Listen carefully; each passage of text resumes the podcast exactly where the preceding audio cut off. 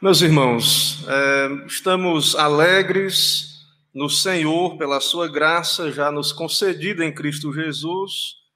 E nesse momento, especialmente quando vamos ouvir a palavra do Senhor, também nos alegramos. O Senhor continua falando conosco hoje pela Sua palavra, Sua santa palavra. Abra a palavra do Senhor no Evangelho segundo Mateus, no capítulo 28. Mateus 28, do versículo 1 ao 15.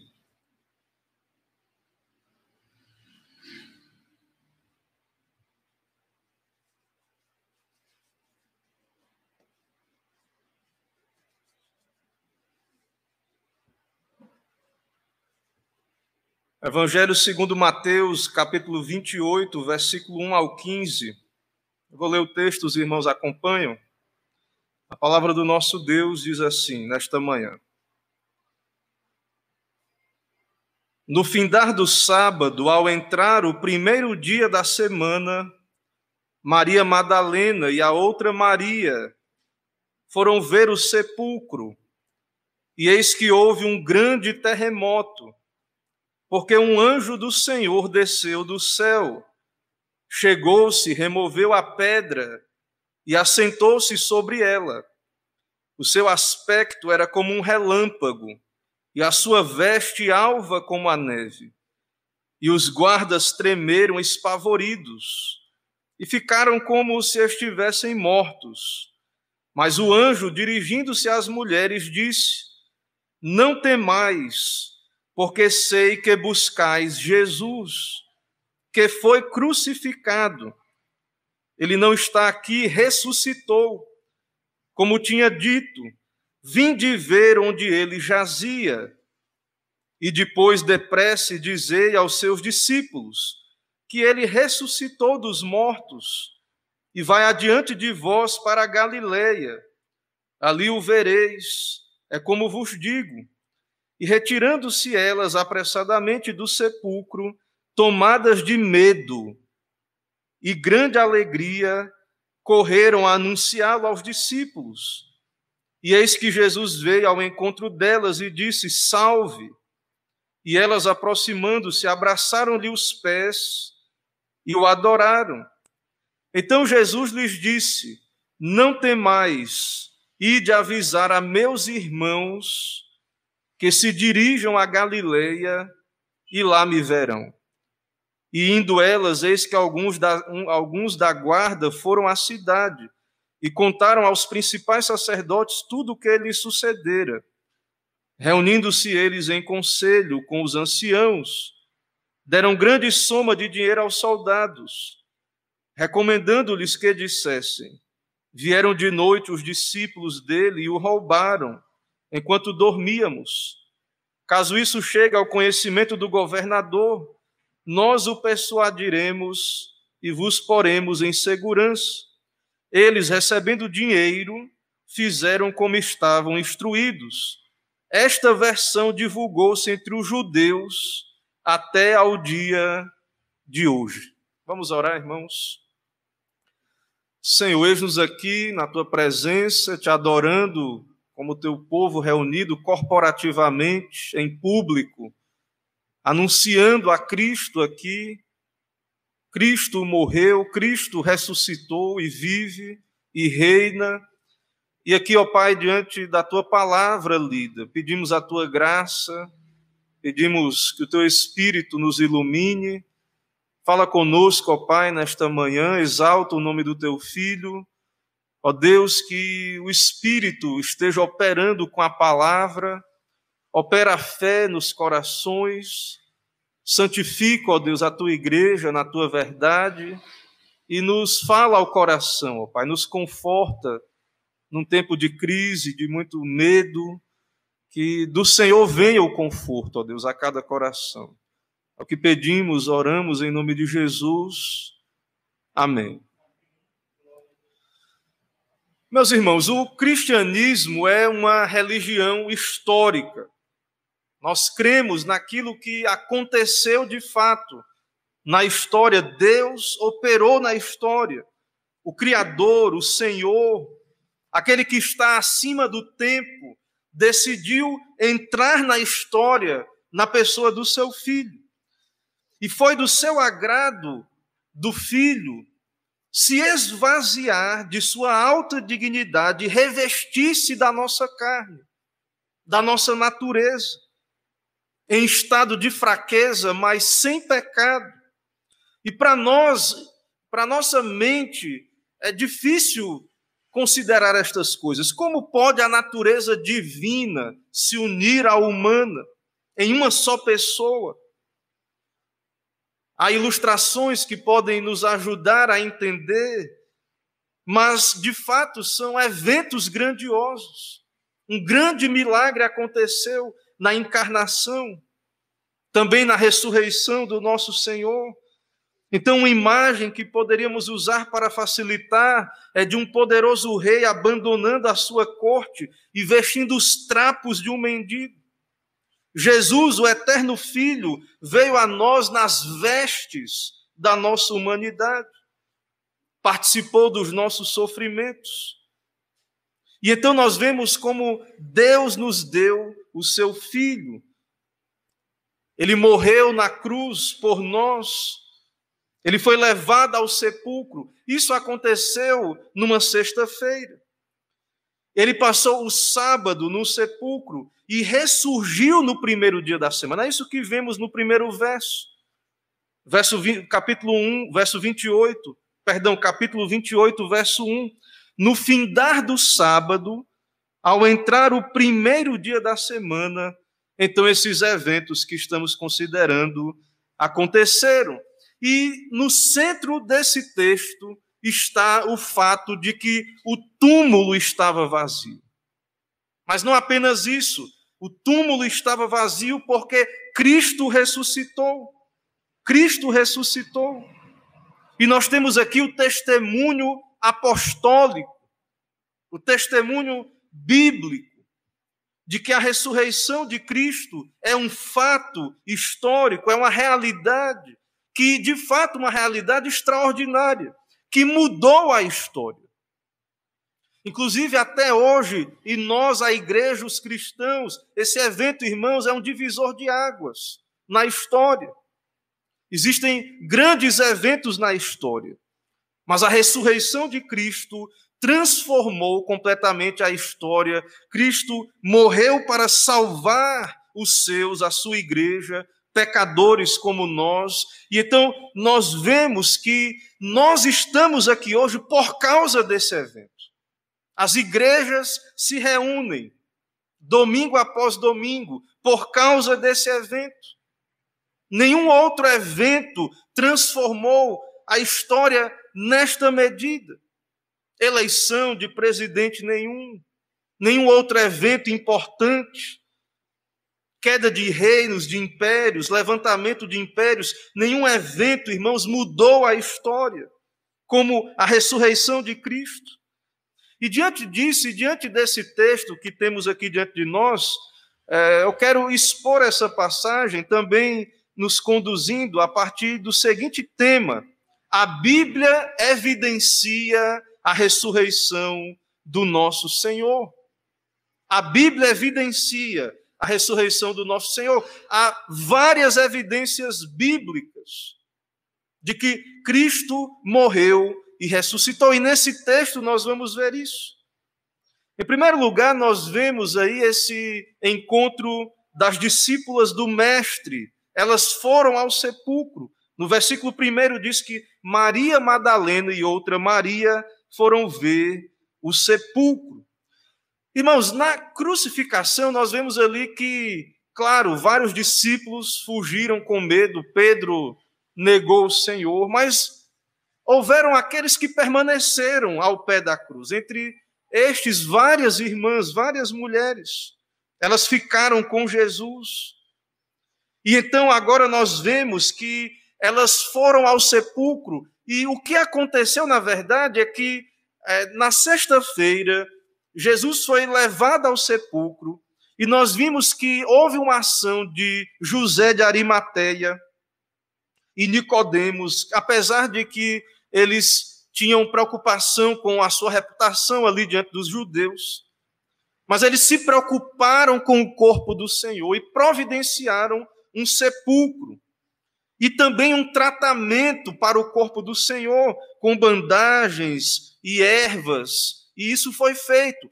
Porém, não deu tempo fazer toda a unção, o tratamento de óleos de unção que era feito para o corpo do morto.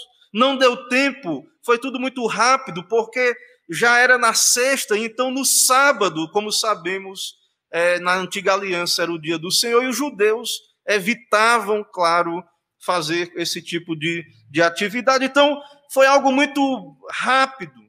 A morte do Senhor não deu tempo fazer fazer estes cuidados. E então nós vemos que essas mulheres foram completar esse trabalho. Vejam que esses judeus piedosos, eles guardavam sim o dia que era o sábado da antiga aliança, mas logo no primeiro dia da semana, logo na aurora, no raiar do dia, nós vemos essas irmãs saindo para o sepulcro. E não pense que elas estavam acreditando que ele havia ressuscitado, não. Os discípulos, Jesus falou várias vezes que era necessário que ele morresse, que os principais sacerdotes o entregassem, que o matassem, ele seria morto. Mas os discípulos, isso não entrava na concepção deles, na mente deles. Então, o que essas mulheres estão fazendo é completar esse cuidado. Elas esperavam encontrar o corpo do Senhor. Tinham dúvidas se isso seria possível, porque havia uma grande pedra no sepulcro. Mas elas foram mesmo assim. E é claro, isso demonstra zelo e amor pelo Senhor, porque enquanto os outros discípulos estavam atemorizados, com medo, escondidos, essas irmãs, elas corajosamente vão ao sepulcro, que, como vemos aí, estava guarnecido por soldados romanos. Então, eram irmãs zelosas, irmãs que foram então cumprir esse dever, mas não devemos esquecer que todos estavam nessa condição de incredulidade, todos os discípulos. Essas irmãs foram ali, claro, isso é algo de fato, há uma menção honrosa, então, de fato, a essa ida dessas irmãs ao sepulcro. Providencialmente, então, no verso 2, nós vemos que Deus enviou o seu anjo nós vemos aí a presença desses seres majestosos, esses anjos santos. E então houve um grande terremoto e um anjo do Senhor desceu do céu e removeu a pedra e assentou sobre ela. Meus irmãos, nós vemos então a intervenção do Senhor. Na morte de Cristo houve trevas, terremoto, milagres extraordinários pessoas que ressuscitaram, a Bíblia testifica disso. E agora, aqui no primeiro dia da semana, esses eventos estão relacionados à ressurreição do Senhor, esses anjos. Esses anjos que, quando Jesus estava na cruz, o Pai o abandonou. Esses anjos, então, não estavam ali, mas agora eles, eles o servem. E então esses anjos aparecem ali, são anjos descritos como seres resplandecentes. Verso 3: seu aspecto como um relâmpago, e a sua veste alva como a neve. Irmãos, os anjos estão na presença de Deus. Eles são santos, eles refletem a glória de Deus, são seres santos, maravilhosos. E então esses anjos aparecem, a pedra é removida e de fato os guardas tremem na base. Diante desses seres santos, sem pecado, o brilho da santidade, da justiça, causa temor àqueles homens. Homens valentes, homens treinados para a guerra, homens que estavam ali com um trabalho não tão difícil guardar o sepulcro, né? guardar o corpo de um homem morto. Um homem a quem os seus discípulos todos fugiram com medo. Mas nós vemos, irmãos, que ao aparecer esses anjos, os guardas ficam atemorizados, assombrados, como mortos.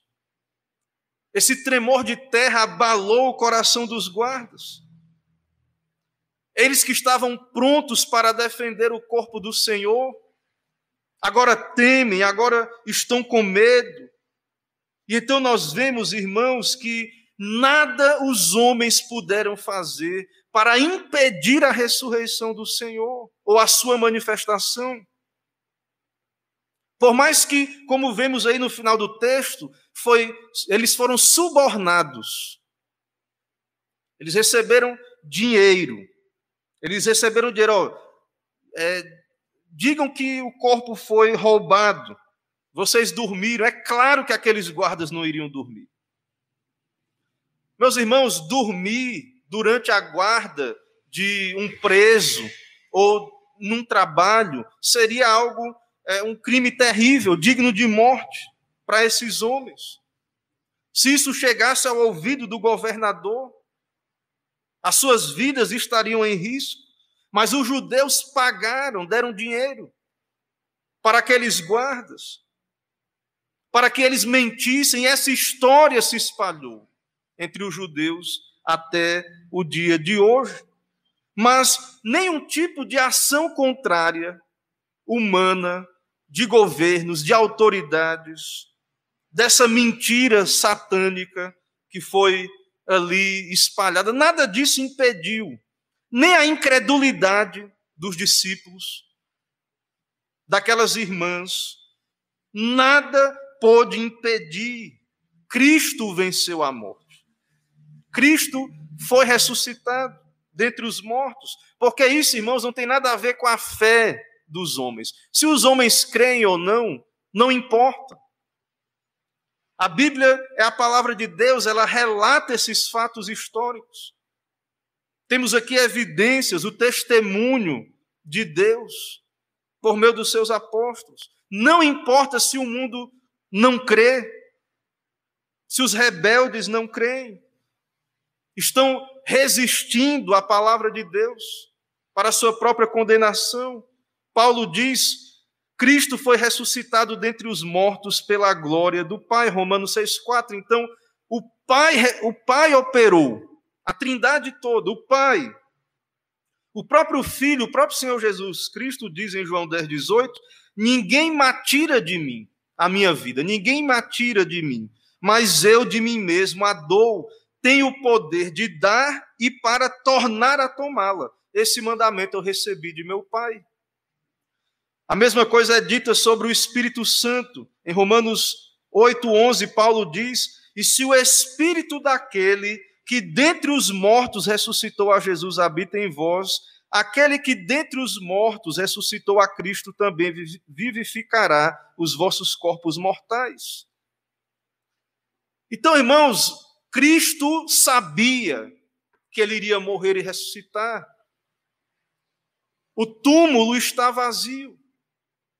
O cristianismo, a nossa fé, a palavra, a Bíblia então nos mostra que nós temos que nos basear no testemunho de Deus, em fatos, na realidade.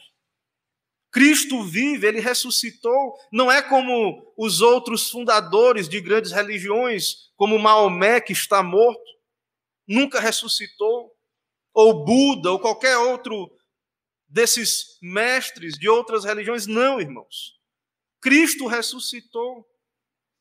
Ele é o Deus homem, não apenas isso. Cristo ressuscitou, e isso é uma evidência de que ele pagou o preço do nosso pecado. Ele pagou a nossa dívida, daqueles que creem, do seu povo, dos seus eleitos, ele pagou, está pago. Ele é o nosso fiador. Ele assumiu a nossa conta, pagou. E a ressurreição é uma evidência de que está pago, de que o Pai aceitou. A morte não o pôde reter. Ele vive, ele reina. Então, diante disso, nós vemos essas evidências, essas irmãs que foram ali ao sepulcro. Nós vemos também esses anjos, os guardas que temeram e, e caíram ali de terror, né? Então nós vemos essas evidências. E agora os anjos falam aquelas mulheres no verso 5, a partir do verso 5. Mas o anjo, dirigindo-se às mulheres, disse: Não temais, porque sei que buscais Jesus, que foi crucificado. Ele não está aqui, ressuscitou, como tinha dito. Vinde ver onde ele jazia. Então nós vemos o testemunho desses anjos. Venham ver o túmulo. Lembrem do que ele mesmo disse, do que ele havia dito. Não tenham medo. Venham ver, ele ressuscitou. O túmulo não é o lugar, meus irmãos, para aquele que vive, aqueles que estão vivos. O túmulo é lugar dos mortos e Cristo ressuscitou. Ele não está aqui. Não tenham medo.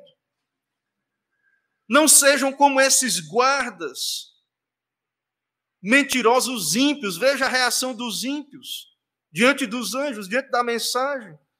Caíram atemorizados. Mas para essas irmãs, para os crentes, irmãos, para nós, a ressurreição de Cristo é de fato motivo de alegria. Elas, claro, ficaram apavoradas, né, porque viram anjos, seres gloriosos. Mas a mensagem é, o evangelho é, a boa nova é: não tem mais. Venham ver, vejam o sepulcro. Vejam o sepulcro. Venham ver onde ele jazia.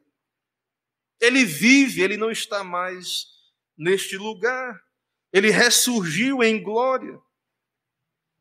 Então, irmãos, Jesus profetizou tudo isso, ele havia dito. Ele não pode mentir.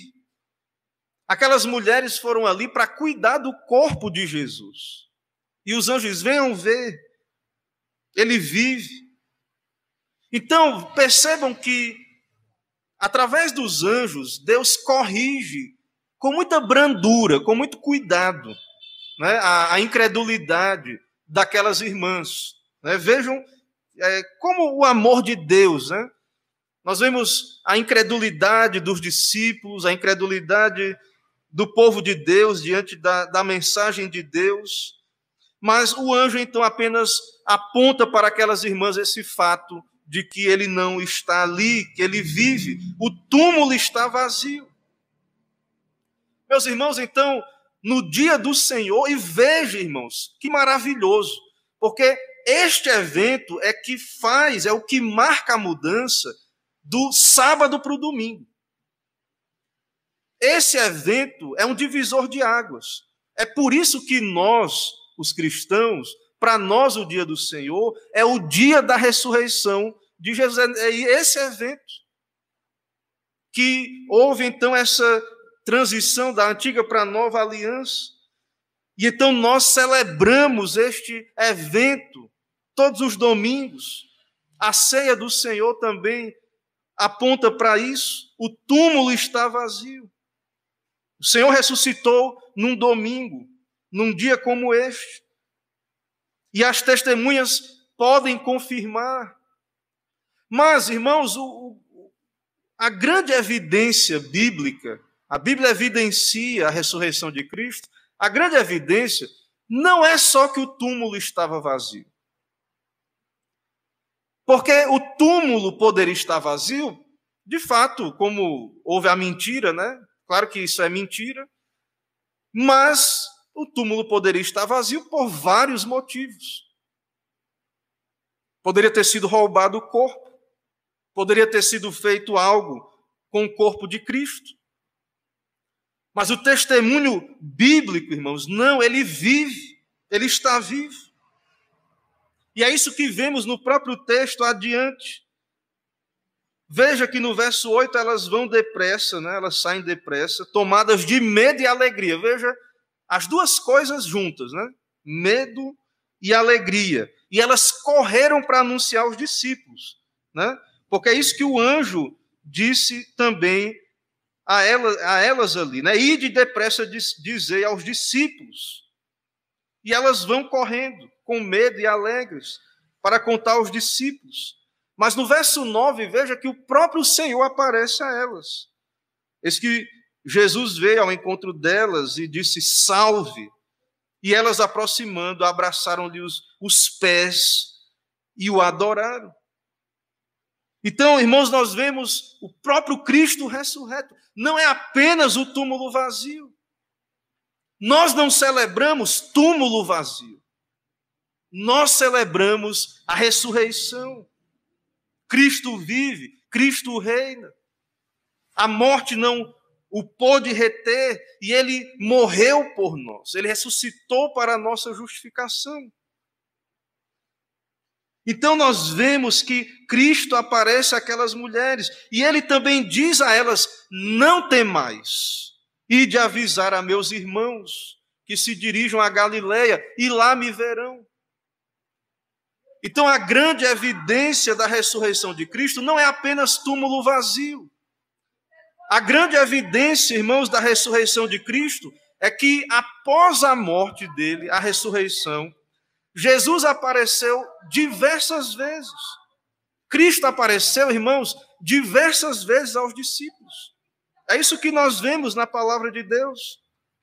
É isso que a nossa fé está centrada nisso. Ele vive, ele reina, ele é o Senhor, ele irá voltar para julgar os vivos e os mortos.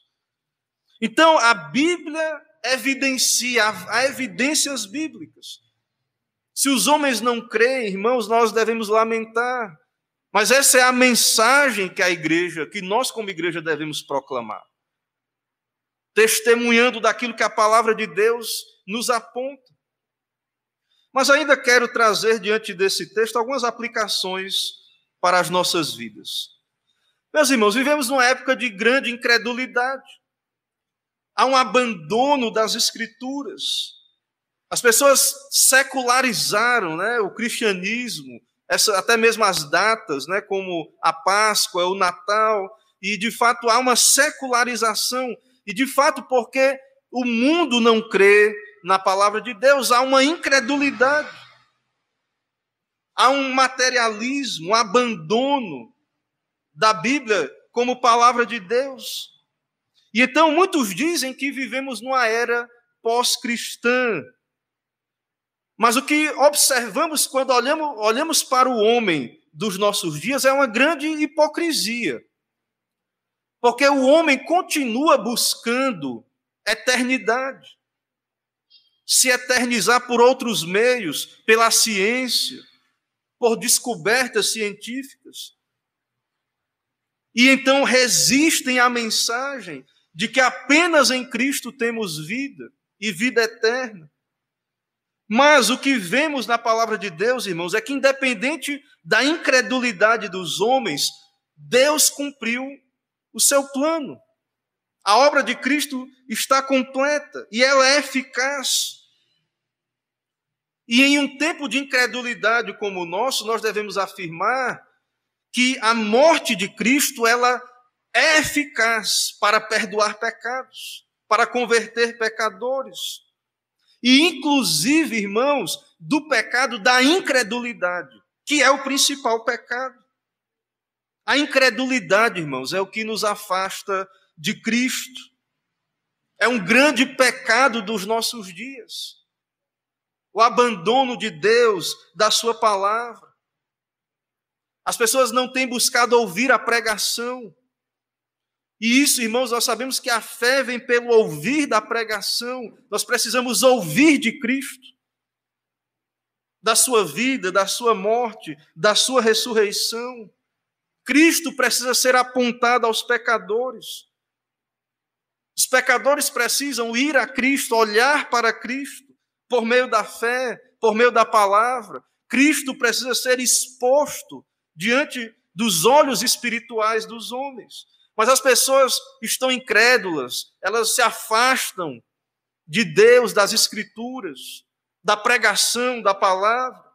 E então nós vemos, de fato, a sociedade se degenerar em incredulidade e, de fato, é, essas datas e até mesmo a nossa origem cristã vir apenas é, um, um marco no calendário, algo que passa ano após ano, e as pessoas não aproveitam, não usam nem mesmo essas ocasiões para buscar nas Escrituras o significado desses eventos. Ouvir a pregação, você vê que isso não produz fé, irmãos. Essa, esse misticismo que vivemos, essa incredulidade.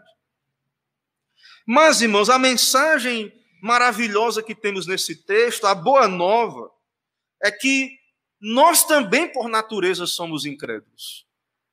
É graça, nós estaríamos lá, se não fosse a graça de Deus. Por natureza, somos incrédulos, estamos perdidos como ovelhas desgarradas, mortos em nossos delitos e pecados. Nós também não escolheríamos Cristo se dependesse de nós mesmos. E a, e a boa nova, e, se, e sem isso não poderíamos dizer que isso é uma boa nova, é que Jesus morreu, inclusive para nos salvar da nossa incredulidade. Os discípulos não creram, não aceitaram, não entenderam. Depois de três anos ouvindo Jesus, explicando para eles, pregando o evangelho para eles, a necessidade da morte, da ressurreição. Então, irmãos, nós sabemos que a fé em Cristo, crer, crer no Senhor, como Paulo diz em Efésios 2, a fé é um dom de Deus. A fé é o meio. Nós somos salvos, irmãos, pelo que Cristo fez. A fé é o instrumento. A fé não é uma obra meritória. A fé é um instrumento com a qual nós nos apegamos a Cristo para o perdão dos nossos pecados. E a palavra de Deus nos mostra que essa fé salvadora é um dom de Deus, é uma graça, é uma das graças que Cristo conquistou na cruz por nós. Então, mesmo nós, a nossa fé, ela é misturada com incredulidade. Mesmo os discípulos, mesmo a igreja, peca, nós pecamos. Deus fala na Sua palavra. E por que não obedecemos? Por que não temos medo de quebrar os mandamentos, de pecar, de desobedecer a Deus?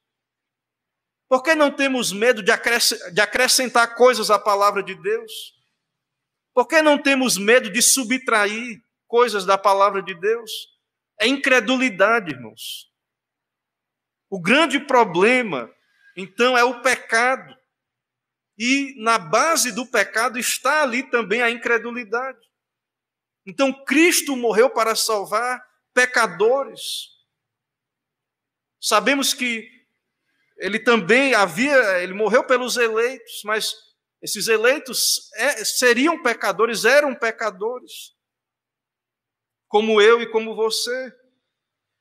E então Cristo sabia que os homens não iriam crer nele. E ele também morreu por esse pecado na cruz do Calvário. Então nós precisamos pregar, independente se os homens não creem, independente dos acréscimos, das misturas ao Evangelho, nós devemos pregar, irmãos, porque apenas por meio da obra do Espírito, da palavra, apenas por meio daquilo que Cristo já fez, é que podemos ser salvos. Ser salvos de nós mesmos, do nosso pecado, da nossa incredulidade. Então, cremos sim, e podemos dizer aos pecadores: olhem para Cristo, vão a Cristo, Ele vive, Ele reina. Só nele há salvação. Só nele há vida, libertação do pecado, da morte. Só nele podemos dizer: não tem mais. Aquilo que o anjo disse aos, aí né, depois né, disse, o Senhor Jesus também disse a elas: não tem mais. Não precisamos ter medo, irmãos. Cristo reina, Cristo vive, a morte não é o fim. A história de Cristo não acabou com o túmulo vazio. não acabou com um túmulo, meramente. Acabou com a ressurreição, né? De certo modo não acabou porque ele ainda virá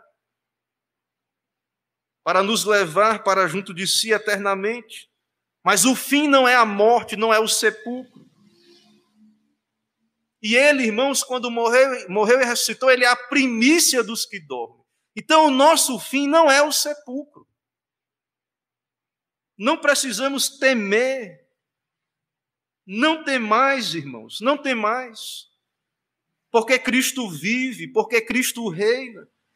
Se ele não voltar, a morte haverá de chegar, não sabemos como, para cada um de nós, mas não é o fim. E nós não precisamos temer. E, e a incredulidade é que nos faz, de fato, andar muitas vezes temerosos. Por que temos medo, né? Porque mesmo, pastor, por que, que os crentes têm medo também? Porque, de fato, irmãos, nós temos ainda pecado e e a incredulidade está misturada muitas vezes com a fé. Mas especialmente aqueles que não têm fé de, deveriam de fato ter muito medo mesmo. Porque eles não creem, mas nós, irmãos, não devemos ter medo. Porque sabemos que o sepulcro não é o fim. Assim como Cristo ressuscitou, nós ressuscitaremos com ele naquele dia. Então, Após toda essa situação de incredulidade, nós vemos Jesus aparecendo, e no verso 10 ele disse: Não temais, e de avisar a meus irmãos. Né? E de avisar meus irmãos. Aqueles que. Quem são esses irmãos aí, meus irmãos? Um negou três vezes, né? Os outros fugiram, estavam escondidos com medo. Se fôssemos nós, né? Veja, veja o amor de Deus, né? a paciência do nosso Senhor. Muitas vezes nós nos irritamos, né? É, diante da incredulidade, do medo. E nós vemos o Senhor Jesus chegando, e de lá, digam aos meus irmãos, eu ressuscitei, eu estou, eu estou vivo. Então nós vemos o perdão, irmãos, perdão de Cristo, o seu amor, para aqueles que o tra... no caso Pedro, né, o negou, de certo modo é um tipo de traição. Né, embora não foi similar à traição de Judas, os discípulos o abandonaram. E o Senhor os perdoou. Então, meus irmãos, nós devemos crer em Cristo, crer no Senhor. A morte, o inferno não pôde, não puderam lhe segurar a guarda romana não pôde. Ninguém pode impedir a obra de Cristo, a obra da salvação.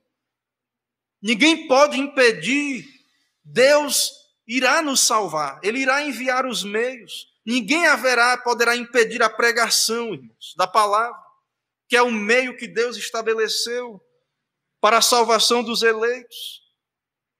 Então nós podemos crer, Cristo cumprirá cumprirá as suas promessas.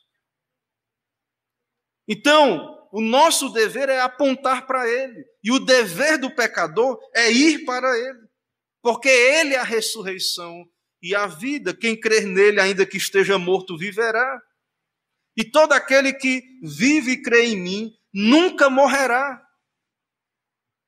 Não há morte eterna, irmãos, para nós nós viveremos. Cristo, o Filho, tem a vida eterna. Quem crê nele, quem, crê, quem não crê nele, não verá a vida. Mas quem crê tem a vida eterna. Então, isso é uma realidade hoje para aquele que crê. Se você está ouvindo e não crê em Cristo, saiba disso. Estava observando, né? A gente interage, vê ali, acaba vendo algumas, algumas frases. Vi uma frase muito interessante de, do Senhor, né, do pregador, grande pregador inglês, Charles Spurgeon, ele dizendo o seguinte: que alguém que crê em Jesus hoje, né, se, daqui a cinco minutos morrer, vai estar no céu.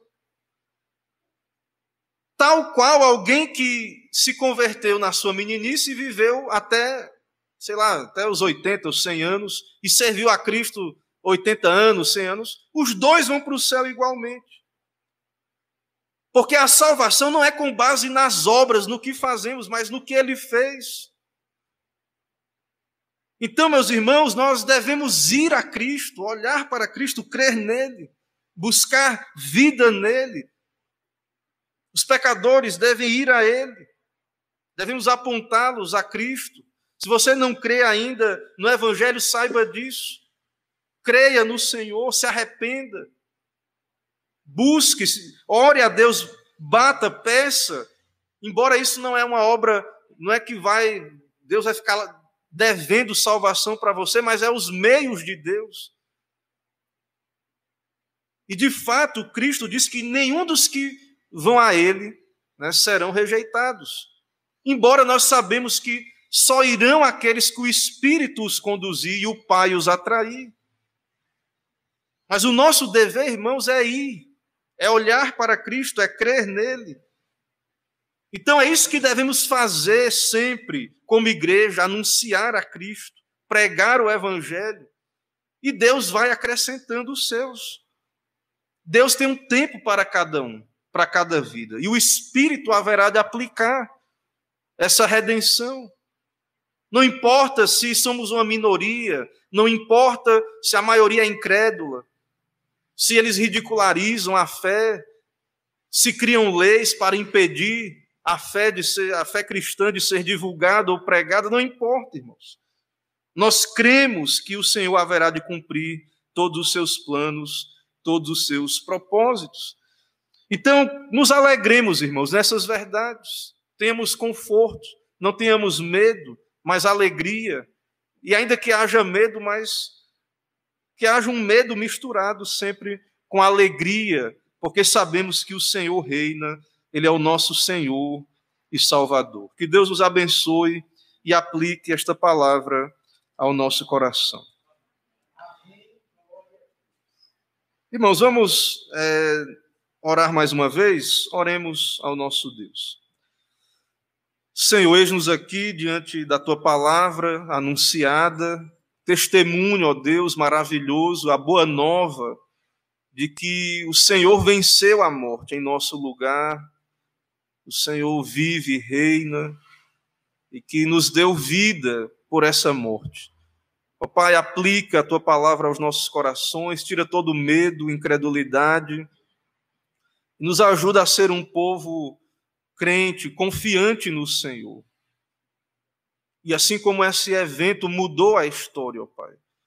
Aqueles discípulos covardes agora foram cheios do teu espírito, pregaram o teu evangelho. Também, ó Deus, toma a tua igreja nesses nossos dias, ó Pai. Envia o teu espírito, a tua palavra, nos enche de alegria, de coragem, de ousadia, para que possamos pregar o verdadeiro evangelho, Pai. É o que pedimos, oramos em nome de Jesus Cristo. Amém. Irmãos, é, no Evangelho de Mateus, no capítulo 26, no verso 26, temos um dos relatos aí da, da instituição do sacramento da mesa do Senhor. E nessa manhã nós já tivemos a palavra pregada e e o sacramento, a mesa do Senhor, é uma ordenança, né? a pregação.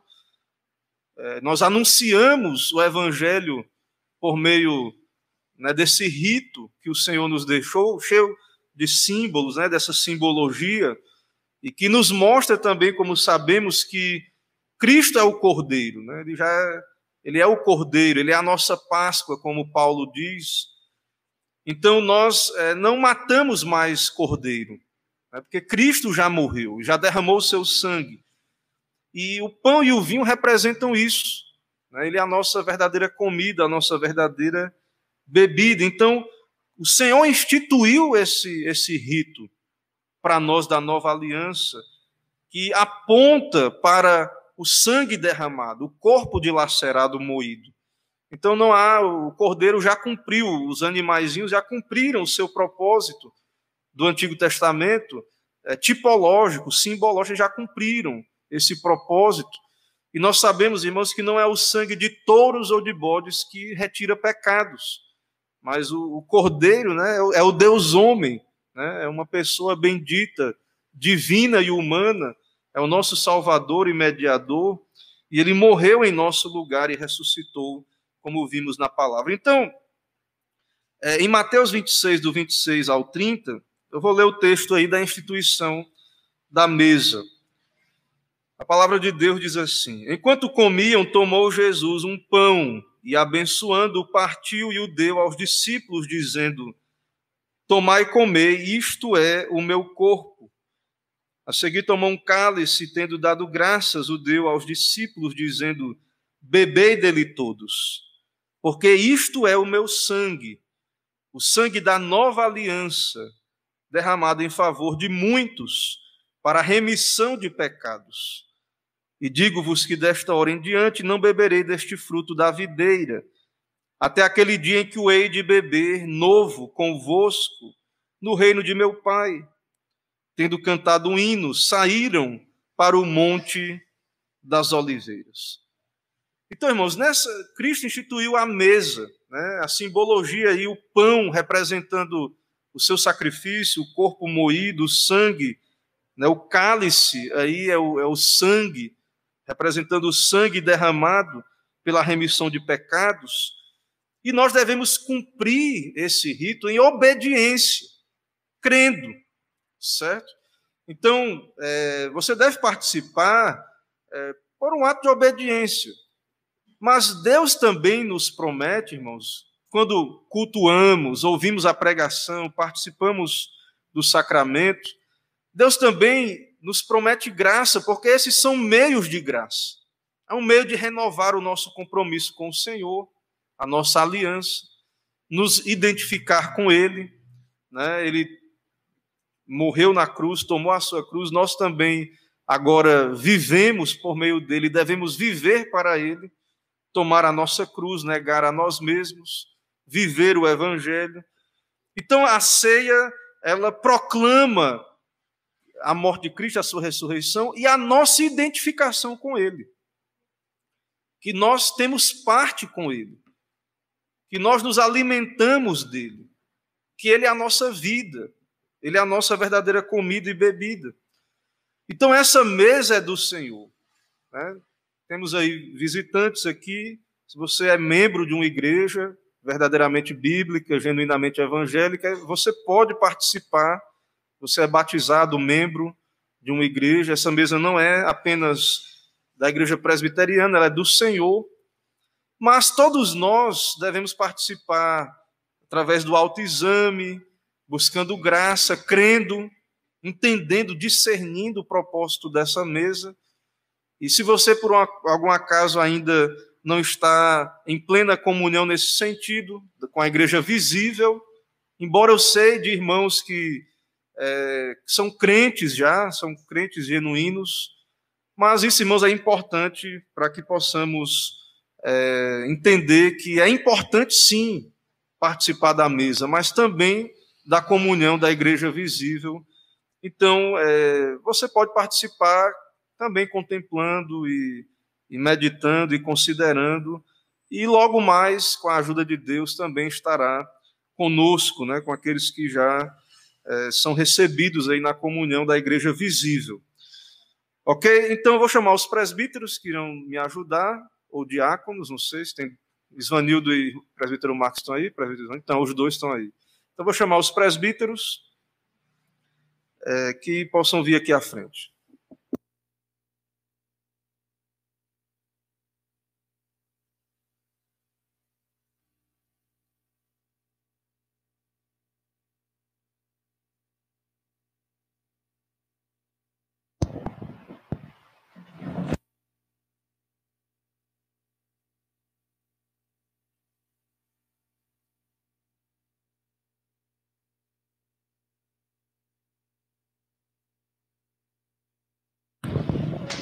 Meus irmãos, vamos nesse momento. Ó, vou pedir para o nosso irmão presbítero Isvanildo orar, também separando esses elementos do uso natural. E então vamos orar mais uma vez.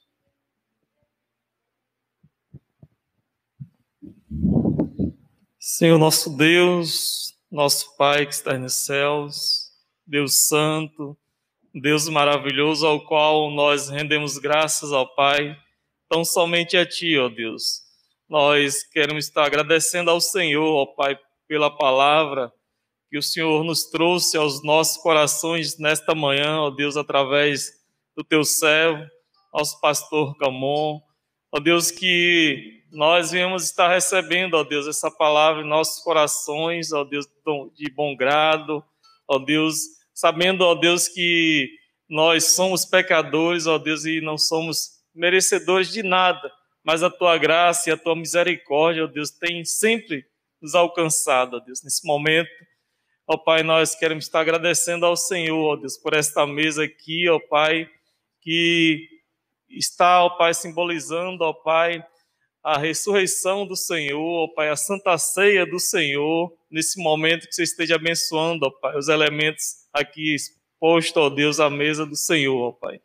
Em nome de Jesus, ó Pai, nós possamos estar nos examinando, ó Pai, a nós mesmos, ó Deus, e possamos estar tomando, ó Pai, comendo do pão, bebendo do vinho, ó Deus, para a glória do teu nome. Em nome de Jesus, nós desde já te agradecemos. Amém.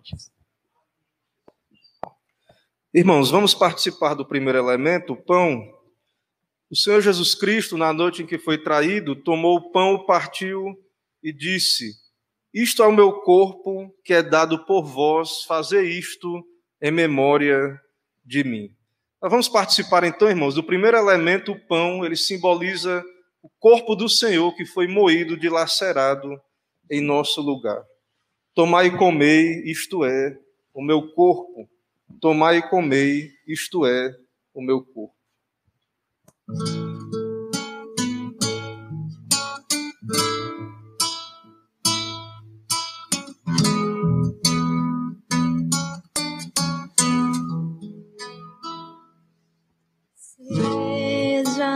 Bendito Cordeiro que na cruz por nós padeceu.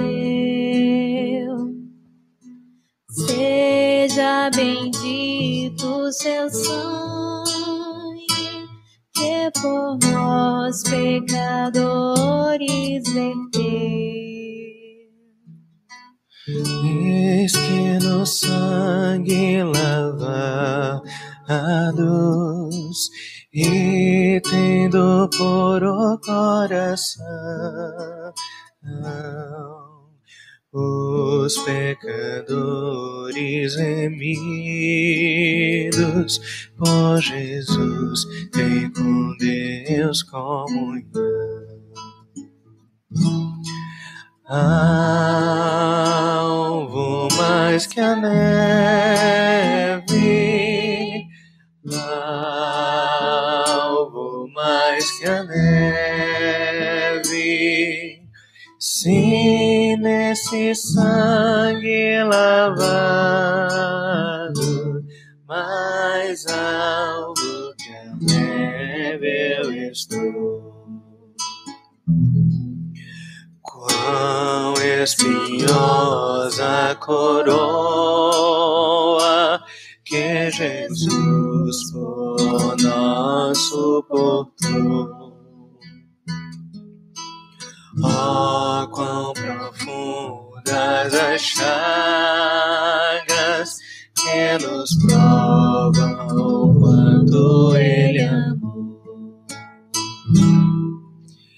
Eis nessas chagas pureza para o maior pecador a quem mais alvo que a neve, o teu sangue transforma, Senhor. Irmãos, algum irmão ou irmã foi omitido do primeiro elemento, o pão? Se não, vamos participar do segundo elemento, o vinho. Meus irmãos, o Senhor Jesus, na noite que foi traído, tomou o cálice e disse: este cálice é a nova aliança no meu sangue. Fazer isto em memória de mim. Nós vamos então participar do segundo elemento, representando o sangue do Senhor que foi derramado por nós na cruz do Calvário. Tomai e bebei, isto é, o meu sangue. Tomai e bebei, isto é, o meu sangue.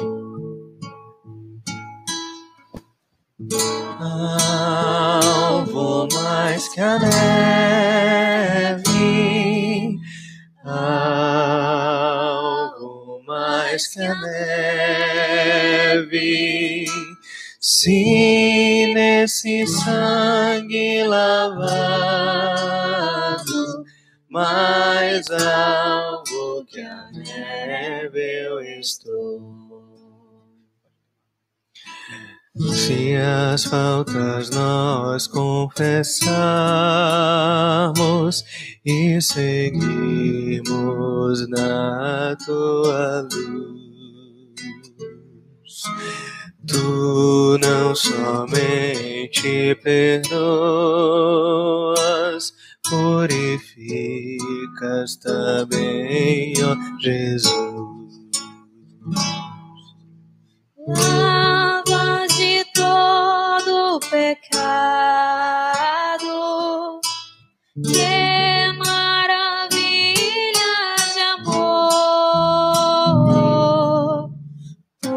Pois que mais alvo que a neve, o seu sangue nos torna Senhor.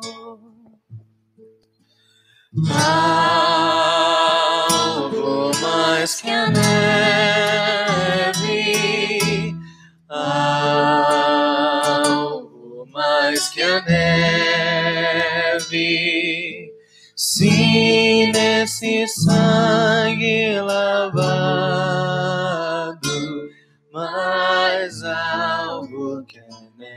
neve eu estou.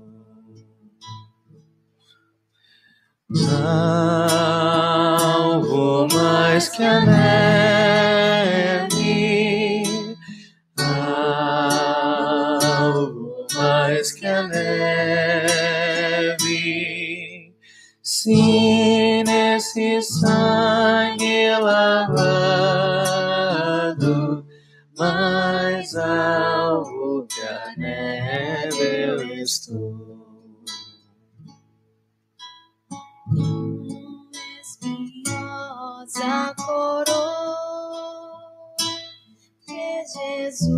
Jesus por nós suportou. Oh, quão profundas as chagas que nos provam o quanto Ele amou. Eis nessas chagas pureza para o maior pecador. A que mais alvo que a neve, o teu sangue transforma, Senhor.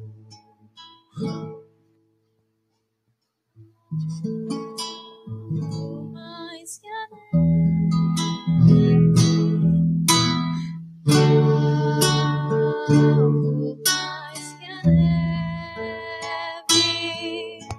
Se lavado, alvo que a neve eu estou. Irmãos, algum irmão ou irmã foi omitido do segundo elemento? Nenhum? Vou pedir para o nosso irmão presbítero Marcos fazer a oração louvando a Deus por esse instante. Bendito Deus, nosso Pai Santo, te agradecemos, te exaltamos por este momento glorioso que o Senhor concede à tua igreja, fortalecendo, Senhor, a nossa fé. Nos acrescenta, Pai, glórias, momentos de rejubilação em nossas vidas espirituais. Acrescenta, Pai, a fé de todos nós e que vivamos autenticamente esse símbolo da ressurreição, da morte e ressurreição de Cristo Jesus. Que a tua igreja seja, Pai, e é a bênção que o Senhor escolheu para os dias de trevas. Ó Deus, que a luz do teu evangelho, de forma poderosa como é, continue nos fortalecendo no nome santo de Cristo Jesus.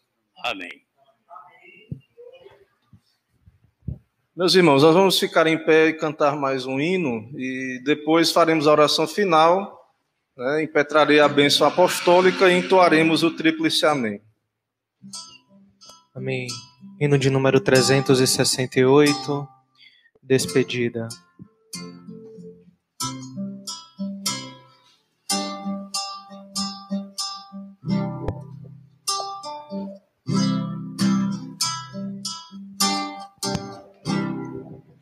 Deus vos guarde pelo seu poder, permaneça ao vosso lado, vos dispense o seu cuidado. Deus vos guarde pelo seu poder, pelo seu poder e no seu amor estaremos todos com Jesus. Pelo seu poder e no seu amor. Oh, que Deus nos guarde em sua luz.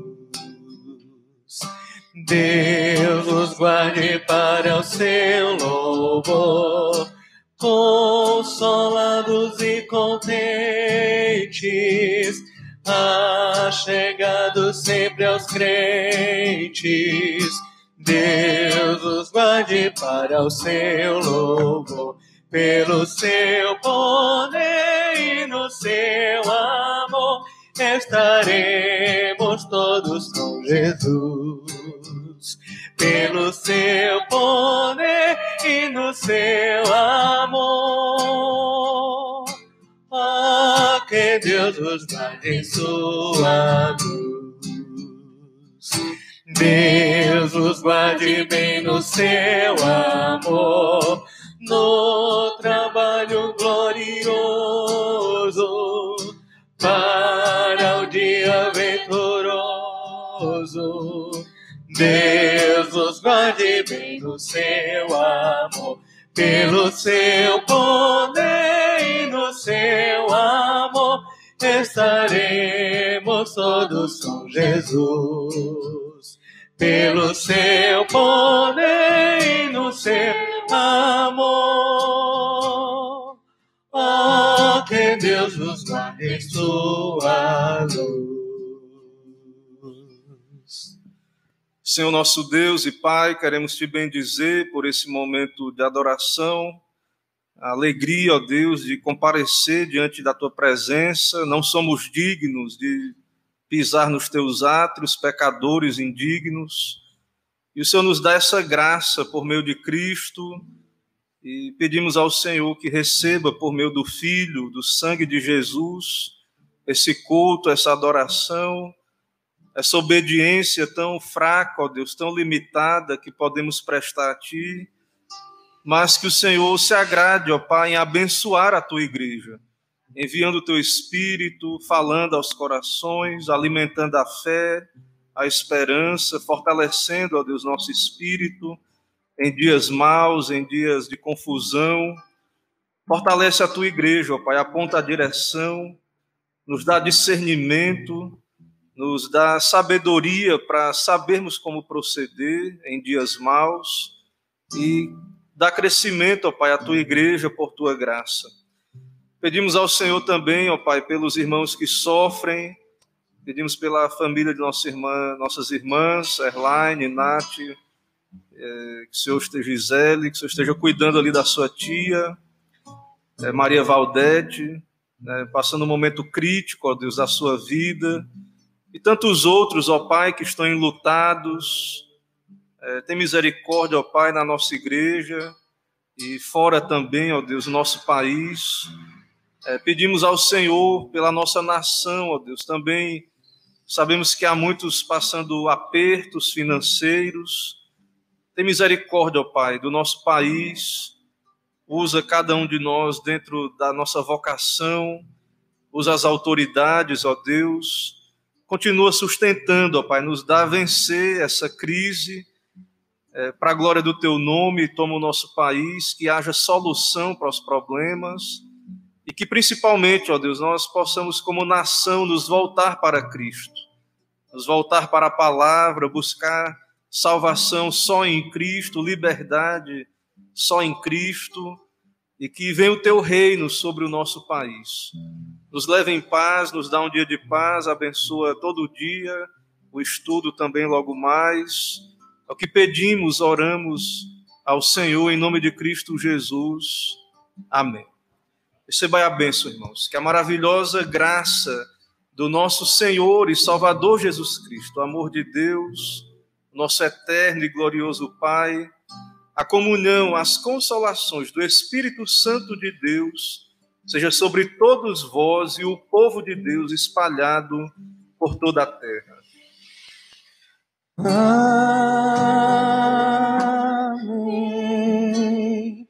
Amém. Amém.